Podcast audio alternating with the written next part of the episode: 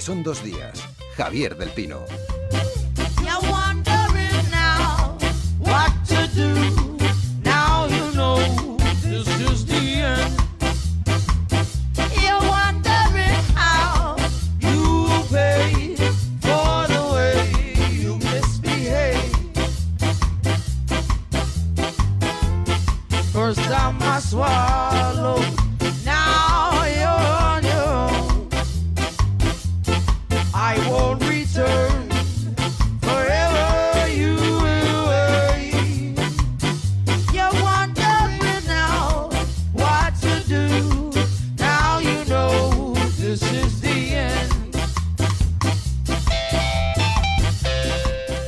Última tertulia de humoristas gráficos eh, de esta temporada, espero. Ahora lo preguntamos. José María Pérez Peridis, ¿cómo estás? Buenos días. Buenos días. Esta temporada, esta temporada ya está acabada. La estamos finiquitando, vamos, en, eh, ¿qué nos queda? Pues eh, siete horas de programa, aproximadamente. Fíjate. Tres hoy, cuatro mañana.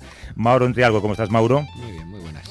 Julio Rey a mi lado, ¿qué tal, Julio? Bueno, pues hoy de luto y siento empezar así, director, pero se ha muerto Charlie Hayden, que es un contrabajista extraordinario, eh, muy elegante y, y quería aquí pues recordarle, aunque solo fuera un, un poquito. Jo, lo que pasa es que me has dejado de piedra. Sí, no, pero es que Charlie Hayden es un músico y ha hecho, eh, ha creado, ha hecho unas creaciones tan extraordinarias, tan bellas, que merece la pena recordarle.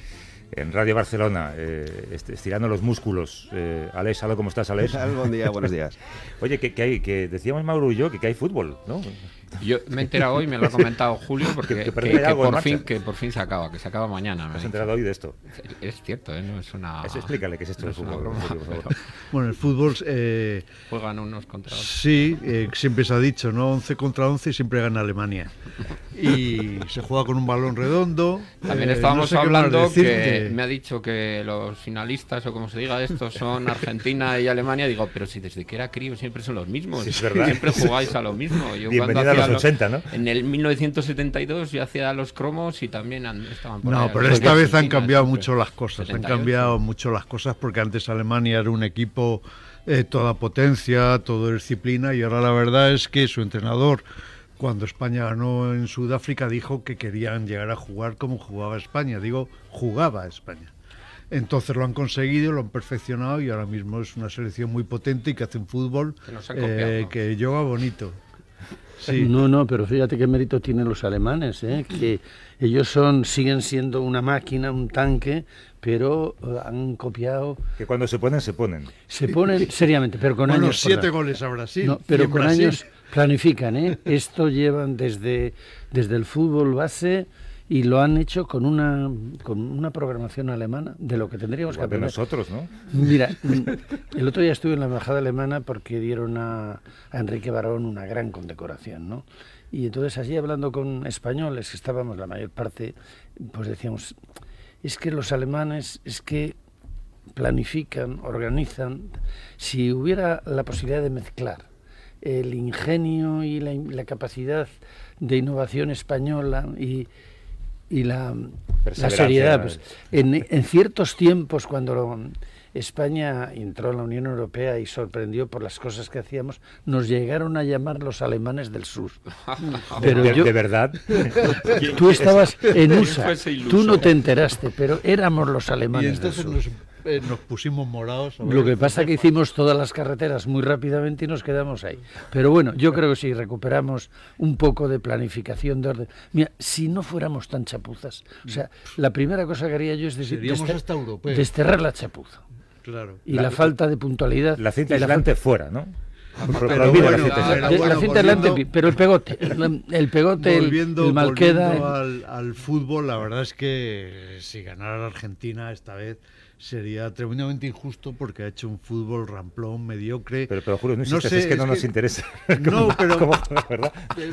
pero es que tengo que decirlo, no Qué sé. barbaridad. Eh, digo esto ya de Argentina y ya me callo. o sea, y- imaginemos si ganara Argentina, que, repito, con un juego mediocre, ramplón, en fin.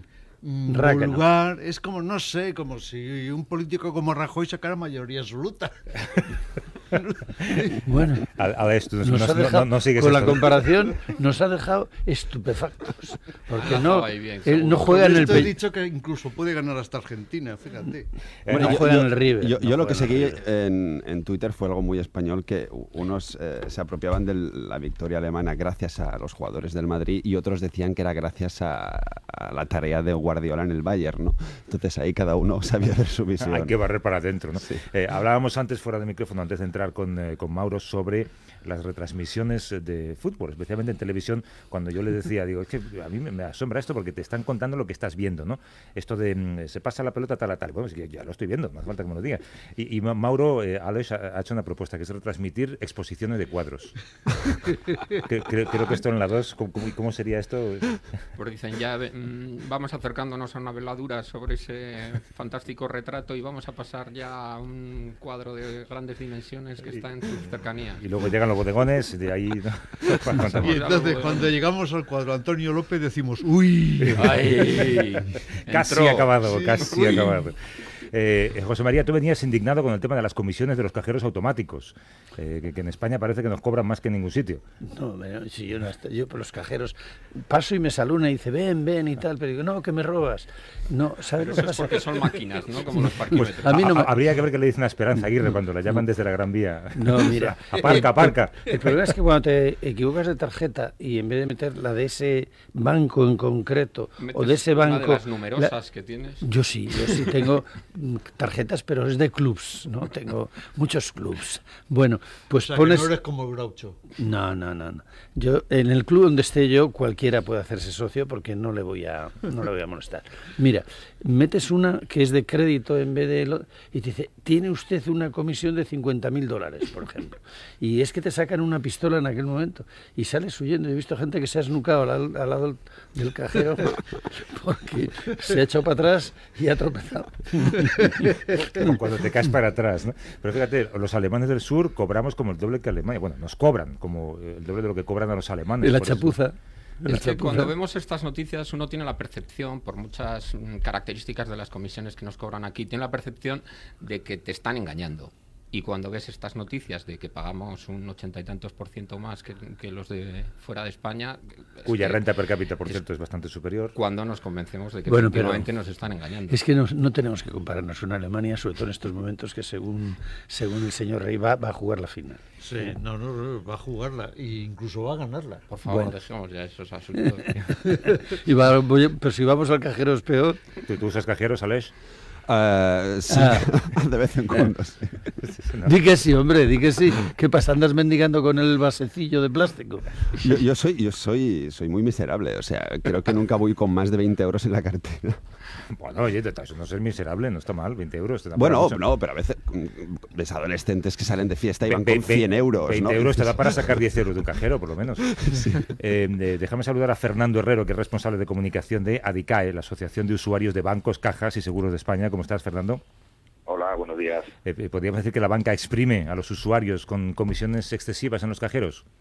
Sí, además lo lleva haciendo desde hace tiempo, pero quizá con más intensidad desde el estallido de la crisis, donde encontraron en las comisiones la fórmula ideal para compensar otros agujeros, ¿no? Es decir, bueno, aquí es la- el, el aspecto en el que podemos subir sin ningún tipo de, tapujo y sin ningún tipo de control, pues para conseguir ingresos que son desmedidos en su conjunto. Estamos hablando de cientos de miles de millones de euros cada año. Claro, porque Eurito va subiendo mucho. Pero esto, esto que decía Mauro, de que uno se siente engañado cuando vemos lo que se cobra en otros países, eh, cuando te sientes engañado, ¿qué puedes hacer?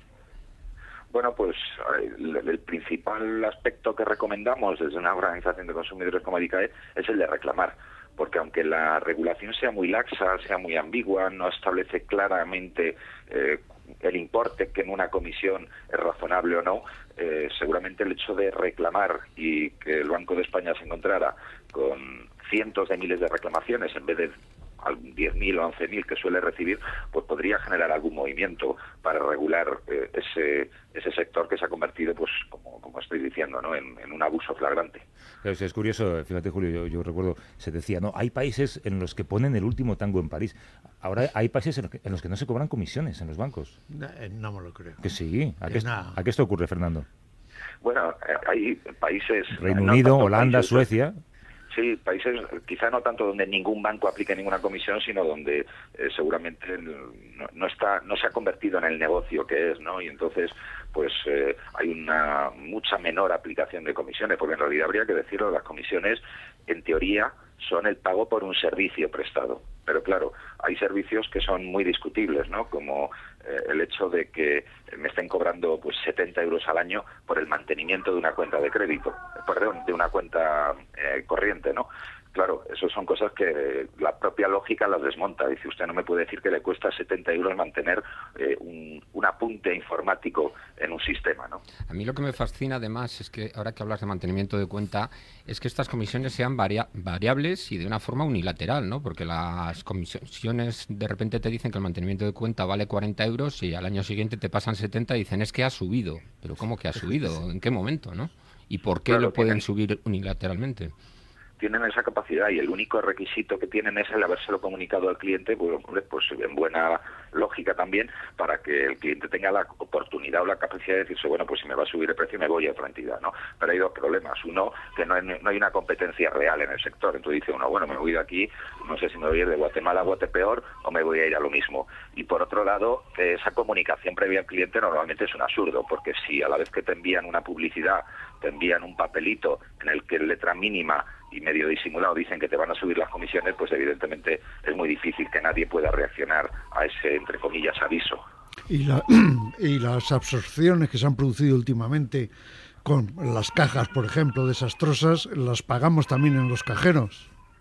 Claro, en los cajeros estamos viendo como en todo lo que es relativo a los servicios de uso más común, eh, es donde más se están aumentando las comisiones, es decir, en el mantenimiento de cuenta, en la retirada de efectivo, en la propia consulta de saldo, eh, estamos viendo un aumento exponencial, que además no es ajeno a una situación que se viene produciendo en España desde 2005, que es la bajada de las llamadas tasas de intercambio, el dinero que en los bancos se, digamos, pagan entre sí cuando se hace una operación de pago con tarjeta, un dinero también que repercute al, al, al comerciante, ¿no? Es decir, el banco un, cobra un dinero al comerciante cuando pagamos con tarjeta, eso se ha venido limitando y el resultado ha sido que esa pérdida de ingresos para el banco se ha compensado con aumentos por otro lado. El banco nunca pierde. Eh, Fernando Herrero, eh, responsable de comunicación de ADICAE, te dejamos que además yo creo que tu hijo, si no... Pero es que está protestando el niño porque le han subido la comisión. y claro, está al lado de un cajero y el chaval, el chaval está que... Hasta luego, Fernando. Muy bien, hasta luego. Adiós. Oye, mañana, eh, además de esto que decías tú, que pasa que no me acuerdo qué era, era, ah, el fútbol, que no se me va a olvidar. Sí. Eh, hay, hay, otra cosa más, ¿no? ¿Ah, sí? Mañana, mañana pasa algo en el, en el Partido Socialista. Eh, hablando de bueno, pero eso son noticias menores, ¿no? Bueno. Comparado con el fútbol comparado con el fútbol, para algunos a lo mejor es menor. Eh, a, mí se me había ocurrido no, no, hablar estrictamente de política en el Partido Socialista, sino de algo que también ocurre mañana, y es que alguien deja de ser político y en teoría vuelve a su, a su cátedra, ¿no? que es Alfredo Pérez Rubalcaba. Y, eh, y, yo me planteaba cómo, cómo se puede vivir ese proceso de tantos años de cercanía al poder, eh, de manejo de presupuestos, de manejo de información sobre todo, y de repente regresar a un trabajo eh, eh, absolutamente digno, como el de ser profesor. Y hay gente que ha hecho ese recorrido eh, y que lo ha contado de manera maravillosa. José María Maraval, por ejemplo, contaba cómo después de haber ocupado múltiples cargos, volvió a la universidad, la gente le miraba, nadie le hablaba, hasta que un día se sentó en la cafetería y pidió un pincho de tortilla. Y entonces la gente pensó, bueno, pues este debe ser como yo, vamos a hablar con él. Y desde Radio Castilla de Burgos nos escucha Octavio Granado. ¿Cómo estás, Octavio? Buenos días. Hola, Octavio pues eh, no sé si nos escucha. Ahora parece que no nos escucha. Hola, hola. ¿Está? No está. En fin, ahora hablamos, con él. Sí. Pues el problema más... Tú lo conoces muy bien, además. Sí, a Octavio y a Alfredo. El, el problema es la descompresión. O sea, de repente ya no suena el teléfono, ya no te llama nadie, la secretaria no te dice lo que tienes que hacer, no te espera el coche y tienes todo el día para ti y toda la noche. Entonces, eh, yo le daría un consejo a Alfredo y es que ponga tierra, agua por medio. Se vaya a América Latina, esté seis meses por allí y ya vuelva. porque lo importante es que vayas a un sitio donde no te conozcan, y creo que lo hacen algunos. ¿no? Pero de verdad, ¿creéis que Alfredo no va a recaer en algún consejo de administración de algún sitio? yo, yo no, no en muchos. ¿Tu amigo Alfredo? Mi amigo Alfredo, y a mucha honra, oye, ¿por qué no va a tener uno amigos velocistas y políticos? Es que, es que vamos a empezar a estigmatizar a, nuestras, a nuestros seres queridos.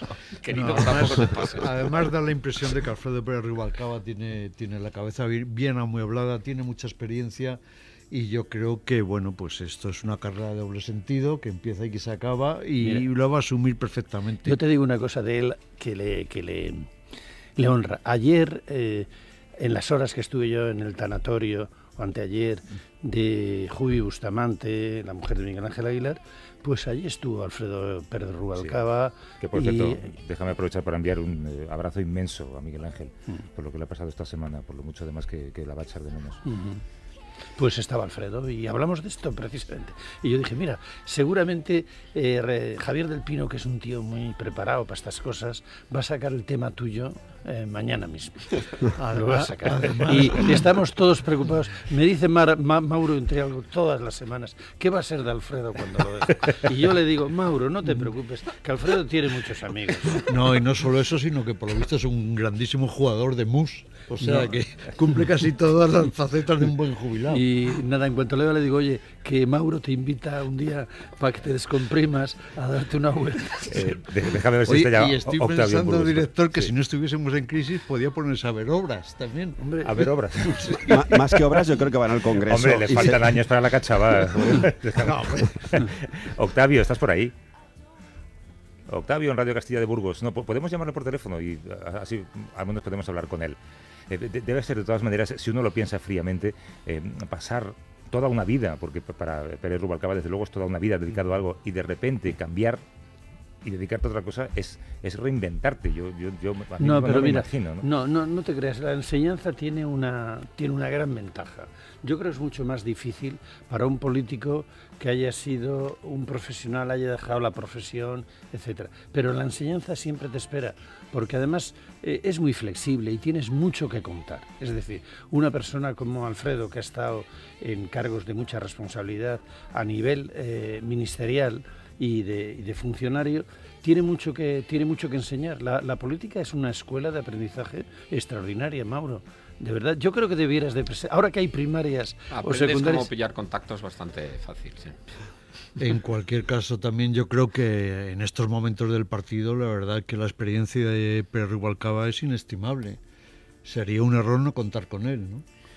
Eh, No estamos en un país en el que No se cuenta, mucho con no la se gente cuenta, Pues no, eh, no. sería un error, repito, porque es un hombre que yo considero políticamente sabio. ¿Tú, tú has conocido, José María, a, a políticos que se han quedado completamente descolocados una vez que han dejado el cargo? Sí, sí, sí. No estoy, Eh, no estoy pensando en ninguna. no, no, no. No, no, Que le gustan los cajeros, por cierto. no, Sí, no. Me ha- Alguien descolocado, ¿no? Alguien que esté Sí. completamente colocada y se le haya ido la chola. ¿no? No hables. No, bueno, eh, he conocido, he conocido a muchos. eh, al- bueno, descolocados quedan todos y bastante, porque eh, tener una forma de vida con una intensidad extraordinaria y dependiendo de ti muchas cosas, y sonando el teléfono y llamándote mucha gente, pues para lo que sea. Pero digo, yo Bueno, que ocurrirá- tanto, pasar- tanto- ocurrirá en tanto cualquier, es así, en perdona, cualquier Alex, tanto profesión. es así, ¿no? lo que acaba de decir José María, que a muchos le recolocan en el Senado. ¿Eh? No tantos, Jo. de verdad, algunos. le- sí, de todas formas les tienen que recolocar en algún sitio. O sea Hombre. que- a una yo no sé por qué os reís. El- el- de verdad. Porque colocarles aspira- en algún lado, aspiramos- no, mira, las Aspiramos a que el Senado sirva para algo. Que sí, pero No vamos como- a ver. Eh, es, es muy fácil, como hacéis vosotros. Yo, yo- yo- Ahora es un yo crucero os, admi- incenso. yo os admiro por esa capacidad que tenéis de. eh, Está bien, de frivolizar todo absolutamente. ¿no? Está muy bien. Pero mira, eh, ayer o anteayer en una reunión, mm, en, un, en lo de Varón, que le dieron esta condecoración, hablamos de eh, con algún empresario, eh, de la, el atractivo que, tiene, que puede tener la política para una persona, para un, para un profesional de altura. Y entonces cuan- cuando se propone cada vez pagarles menos, cada vez cerrarles más las salidas, habría que preguntar, y yo creo que es, mm, en lo de hoy de Rubalcaba, pues, ¿cuántos políticos hay que puedan reinsentar, bien. es, es una palabra a los políticos. en la vida cotidiana eh, con naturalidad en el puesto que tenían imposible. Es Pero imposible. la ¿Y pregunta- cuán- Pero qué- la la pregunta también es, ¿todos tenían algún puesto antes de dedicarse a la política? pero ¿por qué no lo tienen? Y es otra atractiva. pregunta es, ¿también quieren hacerlo, Javier, en esta- Javier, en Estados No Unidos. es frivolizar No, mandar al cuéntanos, a todos los que sobran. No, cuéntanos, ¿qué atractivo tiene? ¿Cómo es en Estados todo. Unidos y cómo es en el mundo sajón? Hombre, para muchos Canadá? es un mecanismo eh, de, eh, ¿cómo diríamos?, de, eh, de fomentar clientes. O sea, llegan ricos a la política, de repente adquieren visibilidad estando en política y luego abandonan la política y siguen haciendo negocios, como mucha gente, ¿no? Pero en Estados Unidos es un lugar al que, en general, a la política se llega rico. El caso de Obama, por ejemplo, es particular, porque no, no, no es el caso, ¿no? Y el caso de Clinton, que llegó con bastante dinero y lo perdió por todas las demandas, también es muy particular. Pero si hablamos de senadores y congresistas, son gente de mucho nivel. Es un problema Usted- distinto. gente que de solo a nivel. la En España, de hecho, había un político, si no recuerdo mal, era Rodrigo Rato, que también decía, eh, lo mejor para evitar corrupción es llegar rico a la política. Eh, Yo no, no, no estoy en yo- absoluto yo de acuerdo tampoco estoy de acuerdo. Yo creo que es muy difícil eh, el tránsito por la política y la vuelta a la vida, a la vida, a la vida normal. Eh, creo que es un tema que no está resuelto porque no puedes pedir ni que sean héroes ni que sean santos. Tienen que ser ciudadanos normales con capacidad y con generosidad. Pero es que no me parece tan, tal trauma. Es decir, ocurre en, total- en todas las profe- profesiones, eh, empezando por los futbolistas, que es un absoluto trauma eh, y descolocación tener que poner a, a- a- pues eso, reciclar tu vida con 35 años a veces, Sí. a pues arquitectos, a no sé. No, no, no, no es así, eh, no es así. Es que no, no- Alex. no, no entiendo esta, eh, esta especie como de casi de pena, ¿no? hay pobrecillo, ya no, vas- ya- ya no le van a hacer caso. No, no, yo no he dicho pobrecillo. Oye, ha, ha- ha realizado su vida siendo, mm, llegando donde no llega la mayor parte de los políticos. No, no pobrecillo en ningún caso. Estábamos hablando de otro problema. ¿Qué hace a partir de ahora o en una, una temporada? Hombre, pues yo creo que es muy sabio los que pueden volver a la docencia. A ver si nos eh, escucha ahora Octavio José Granado. Octavio, buenos días. Buenos días. Ahora sí, por fin te escuchamos. eh, Sí. eh, usted, bueno, te voy a llamar de tú si no te importa. Has, has sido senador durante 18 años. Sí. Eh, has sido de todo. Has manejado muchos presupuestos, secretario de Estado de la Seguridad Social. eh, has tenido muchos cargos en el partido. De repente un día te vuelves a tu instituto, ¿correcto? Sí, yo ya me volví cuando dejé de ser senador, o sea, cuando me nombraron secretario de Estado de Seguridad Social, yo ya estaba dando clases y ahora me he vuelto a dar clases. Y, eh, y claro, pasas de tener a mucha gente que trabaja para ti, de tener un despacho, supongo que coche oficial en algunos casos, a, bueno, pues eh, llevarte tu cartera, a lo mejor. Hombre, lo que, lo que pasa es de tener muchas preocupaciones a tener unas poquitas. y eso es un alivio impresionante, ¿no? Cuando uno tiene que gestionar las pensiones de 10 millones de personas, pues el ocuparse de 30 o 40 alumnos es un alivio. Es, es un alivio. Sí, sí, desde luego, vamos. eh, Y el que diga lo contrario eh, es que tiene una imagen de sí mismo muy pagada, ¿no? Eh, Entonces, tú, tú que le conoces, crees que eh, Alfredo va a estar aliviado mañana. Bueno, eh, lo que pasa con Alfredo es que tiene alguna dificultad en el sentido de que lleva más tiempo que yo, ¿no? Un poquito. Pero desde luego que se que, algo de algo de peso se quita de encima, ¿no? Pero el, el- el poder no crea dependencia, no se echa de menos el poder. Sí, el poder, como todo, crea dependencia en la vida, ¿no? Como las drogas, como las relaciones eh, afectivas y tal. Pero bueno, eh, también hay que saber cuándo terminar, ¿no? Porque además siempre que uno se va, pues sabe más que el que entra. Pero eso también te pasa cuando entraste, o sea que sabías menos que el que se iba. Claro, ¿no? pero también pierdes la frescura cuando llevas mucho tiempo, ¿no? Eh, yo creo que cuando llevas mucho tiempo lo fundamental que querías hacer ya lo has hecho y ya lo que te queda pues sin duda es importante pero pero los ciudadanos y tú mismo agradeces el marcharte.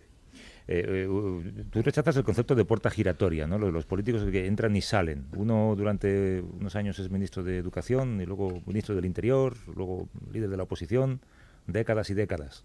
Sí, a mí eso me parece que es una equivocación y además eh, en una situación de crisis como la que vivimos en España en estos momentos transmite una idea de la política de cara a los ciudadanos de, de que somos unos tipos sin, sin corazón y sin y, que lo único que les importa es eh, no volver a trabajar y tal eh, y es una es un error manifiesto. ¿no? E- Eso no quiere decir que no haya gente que entra a la política fichado desde la técnica y que luego, pues cuando acaba su quehacer político, pues bueno, vuelve a, a un puesto de trabajo técnico. Pero yo me refiero a los que los que llegan a la administración después de haber sido parlamentarios y tal. Bueno, pues oye, cuando acabas tu función te vuelves a tu trabajo y bueno, ta- también es verdad que como bien decía antes creo que era Peridis, pues para eso tienes que tener un trabajo, ¿no? Claro. Yo creo que eso es lo, lo, lo más horroroso, ¿no? De la gente que acaba una carrera cuando la acaba y, y- y directamente se mete en un coche oficial. Esto es espantoso. Pero oyéndonos a nosotros ahora mismo, parece que es que todos los ustedes, los políticos, cuando se retiran, se dedican todos a dar Él es clases. ex político él. Es político, se dedican a dar clases y Sigo- a la sigo- docencia. sigo la pero- pregunta, no, no, no pero, que se dedique, eh, perdón. Déjame terminar Vale. un momentín. Pero eh, la verdad es que muchos ex políticos lo que hacen es meterse en consejos de administración, vuelven a bufetes de abogados y no utilizan eh, la influencia adquirida en su trayectoria política anterior. Bueno, eh, yo creo que eso son la minoría. También es verdad que son como la punta del iceberg, es decir, lo que más se ve. ¿eh? Porque yo, por ejemplo, eh, yo soy de Burgos, ¿no? Mis compañeros que han sido conmigo diputados y senadores, eh, salvo en una o dos excepciones, todos volvieron a sus trabajos. Hombre, lo que pasa es que las excepciones son tan notorias que al final la gente se queda con esa copla. ¿no? Yo cuando volví al instituto, a mí había gente que pensaba sinceramente que no iba a dar clase. Ya, Y, Octavio, y- y según su Que, que vas a pedir coche oficial en el instituto, ¿no? sí, espera. Octavio, una, una pregunta. Yo, Eh, yo, yo te- lo que quiero es que los alumnos no me llamen friki. Eh, una pregunta. Eh, ¿Por qué la mayor parte de los políticos son funcionarios? Es decir, ¿a ¿cuánta gente has conocido que sean profesionales, médicos, excepto abogados, eh? Eh, arquitectos, músicos, eh, cardiólogos, bueno, he vuelto, a, he vuelto a repetir una profesión, enfermeros, etcétera? Porque eh, cuando dices volver al instituto, es que saliste del instituto.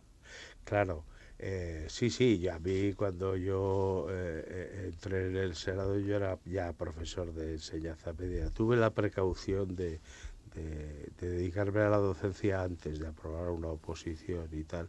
Hombre, es muy difícil en algunas profesiones interrumpir la actividad profesional durante años sin notarlo, ¿no? Por ejemplo, los médicos, ¿no? Que de hecho tienen incluso un año para reciclarse, Claro. porque realmente eh, vosotros dejaríais que, que No, os no, la respuesta es no. Eh, eso, que os operara un cirujano que lleva 10 años en el Congreso, pues no. Oye, Octavio, ¿y, ah, eh, eh, ¿te has notado que la gente te mire mal por haber sido político? Que, que piensen que has, has- como has sido político habrás sido corrupto. Eh, al, eh, eh, una o dos personas. Eh, yo, en Burgos siempre he por la calle solo, ¿eh? o sea, nunca he querido llevar escolta y tal. Eh, bueno, eso da una cierta ventaja de arraigo, ¿no? Yo soy de Burgos. Eh, Que lo has dicho cuatro veces, estás orgulloso, ¿eh? Hombre, es que yo ejerzo, ¿eh? O sea, es que Burgos es una ciudad Pero, preciosa. pero los y- palentinos más, ¿eh? Eh, bueno, también es verdad, también es verdad. Pero, pero bueno, eh, hay, hay que. eh, cuando uno es de una ciudad pequeña, yo todavía soy de, de un pueblo. Pero vamos, cuando uno es de una ciudad pequeña tiene que ejercer porque si no parece que el mundo se acaba en Madrid y Barcelona. ¿no? Octavio, y a- según tu experiencia, ¿a qué crees que se debería dedicar ahora mismo Juan Carlos I? Eh, Bueno, ya, ya tiene una edad de jubilación, ¿no? No, ya está jubilado. Por eso, Hombre, no, pero tiene edad también. No, pero bueno, pues no sé, volver- Yo- podría yo- volver a dar clases también. ¿De qué? eh, Eso Se me ocurren varias cosas. no sé, yo Hombre, creo que está yo creo que dando- Es una ¿no? putada, es Dando- dando- Como teniente general está en las reservas. o sea Y dando que- conferencias por el mundo, yo creo que le darían un dinero. O sea que... Sí, y probablemente de embajador de las empresas españolas, que es algo que ha hecho muy bien el tiempo que ha estado en su, en su reinado, ¿no? Este Julio se apellida Rey, pero no hace honor al apellido nunca. No, Tú, tú, Octavio, como secretario de Estado de la Seguridad Social, tenías eh, encima de tu mesa la caja de las pensiones, por decirlo de algún modo. Eh, has, has visto mucho dinero, bueno, no has visto físicamente, pero has, has manejado mucho dinero. Sí. Eh, no sé cómo preguntarte esto. ¿Entiendes la corrupción de alguna manera? ¿Cre- ¿Crees que es demasiado sencillo? Bueno, yo tenía una gran ventaja y es que aunque administraba mucho dinero, eh, tenía una capacidad discrecional muy baja, ¿no? Es decir, que... que no tenías fondos reservados. Eh, no, no tenía fondos reservados, eh, no podía decidir la adjudicación de nada, etcétera. Yo no entiendo la corrupción, a mí me parece que la corrupción eh, es una forma de robar, ¿no? Y por lo tanto los corruptos tienen que estar en la cárcel y ya está, ¿no? Y, en España hay una hay una opinión bastante generalizada, no lo digo yo, lo ha dicho el fiscal general del Estado, de que en determinados puestos eh, pues eh, la corrupción es impune y claro esto nos lleva a una a una desafección hacia la democracia brutal. Pero, Octavio, no entiendes la corrupción, que estoy de acuerdo contigo, pero ¿entiendes el cubrimiento de la corrupción ajena del compañero político? Esto para mí sería todavía peor, casi casi te, iba a decir que la propia corrupción. Es que en mi caso, para mí, es, es- el mayor problema. ¿eh? Es decir, no tanto que surja, que al final somos humanos y en cualquier cesto hay algún huevo podrido, sino que el mecanismo de, de autocontrol eh, ¿no? pues de la propia administración no funciona en ese sentido. Hombre, yo creo que hay una mala costumbre y es la de pensar que todo lo que perjudica la imagen del partido Mm. eh, es algo que te afecta a ti negativamente, ¿no? Y entonces, pues si te enteras de algo que es de, eh, corrupto, desafortunado, etcétera, pues procuras eh, eh, pues que no se sepa, etcétera. Pero bueno, es una costumbre espantosa. Yo creo que, que lo que debe hacerse con la corrupción es eh, atajarla desde la propia organización. Y si una organización no tiene capacidad para atajar la corrupción, eh, en sus propias filas, pues eso significa que funciona mal. Y en España los partidos políticos, por desgracia, globalmente hablando, no funcionan muy bien. Y- y en ese ¿y no se debe en parte a que la financiación de los partidos no se ha resuelto? Es decir, si el partido se tiene que financiar por vías extralegales, por no decir ilegales, pues mm, esto es para el partido, como decía que el otro, bueno, para el partido y para nosotros. Y entonces ahí no hay un, una enorme boquete, el que ese problema no está resuelto. Pero a ti no te parece que cuanto más dinero recibes, Sí, más sí. dinero Más quieres? dinero se gasta. Sí, sí, las más campañas. dinero se gasta. Porque sí. yo antes os oía hablar de los eh, diputados eh, al Congreso y de los senadores americanos, pues son muy ricos, en efecto. Pero como son tan ricos, pues quieren más dinero. o sea, que quiero decir que Tienen los muchas casos casas. de corrupción que hay en Estados Unidos son casos de corrupción de, de miles de millones. Lo que pasa es que en Estados Unidos la corrupción eh, eh, está blanqueada, ¿no? Es decir, que, que un diputado o un senador pues cobra tres o cuatro millones de dólares por hacer un trabajo que no está al trabajo eh, a una empresa a la que beneficia con sus actos parlamentarios, ¿no?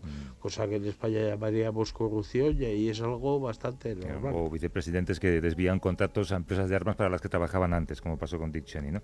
En fin, eh, Octavio Granado, 18 años senador y ahora profesor de instituto, así que tu jefe, de alguna manera, es el ministro Bert. Eh, mi jefe, afortunadamente, es el consejero de Educación de la Junta de Castilla y León, que pertenece al mismo partido que Ver, pero que tiene algo más de sensibilidad por los problemas educativos. Ahí, ahí te he puesto el capote y rápidamente se Eh, si mi jefe fuera a ver, realmente no sé si hubiera vuelto a dar clases. Octavio Granado, que eh, buen futuro en el instituto. Un abrazo fuerte, gracias por venir. gracias. Hasta luego. Y eh, tú, tú decías, Mauro, que querías hablar para cerrar, que nos quedan dos minutos, de exorcismos. Ya, ya no me, ya no me da tiempo. No te da tiempo. De todas maneras, eh, mentira me parece que leí el otro día que a la momia de Prim le han puesto un diente postizo y me tengo que entrar por la prensa. el año pasado... Que me quitasteis mi sección de hablar de la momia de Prim y, y no he podido mantenerte informado. No, lo de los exorcistas es fácil, que hay una asociación de exorcistas mundial tiene- que ha sido reconocida por el Vaticano, lo cual le da la razón a Rouco Varela, que el año pasado, eh, eh, eh, como se dice, ordenó ocho nuevos eh, Exorcistas. uno para cada vicaría de Madrid, de tal forma que si se te va la olla y estás totalmente chalado, tienes uno cerca para que te diga que es Satanás el que tienes dentro, ¿no? Compañeros, eh, ¿os comprometís a volver el año que viene? Eh, si nos lo pides así. Eh, o- o- os lo pido así, Alex. Claro, por supuesto. Eh, José María Pérez Peridis, Mauro Entrialgo, Julio Rey y Alex Saló. Os agradezco el eh, año de compartir juntos estas mañanas cada dos sábados. A ti. No sé si el horario va a ser el mismo, espero que sí, eh, pero espero oíros el año que viene. Un abrazo fuerte. Un Espero placer. que no necesites un exorcista para traernos. Si alguno de vosotros Sí. vuelve verde, especialmente Mauro, llamamos a Rocco Varela. Feliz verano.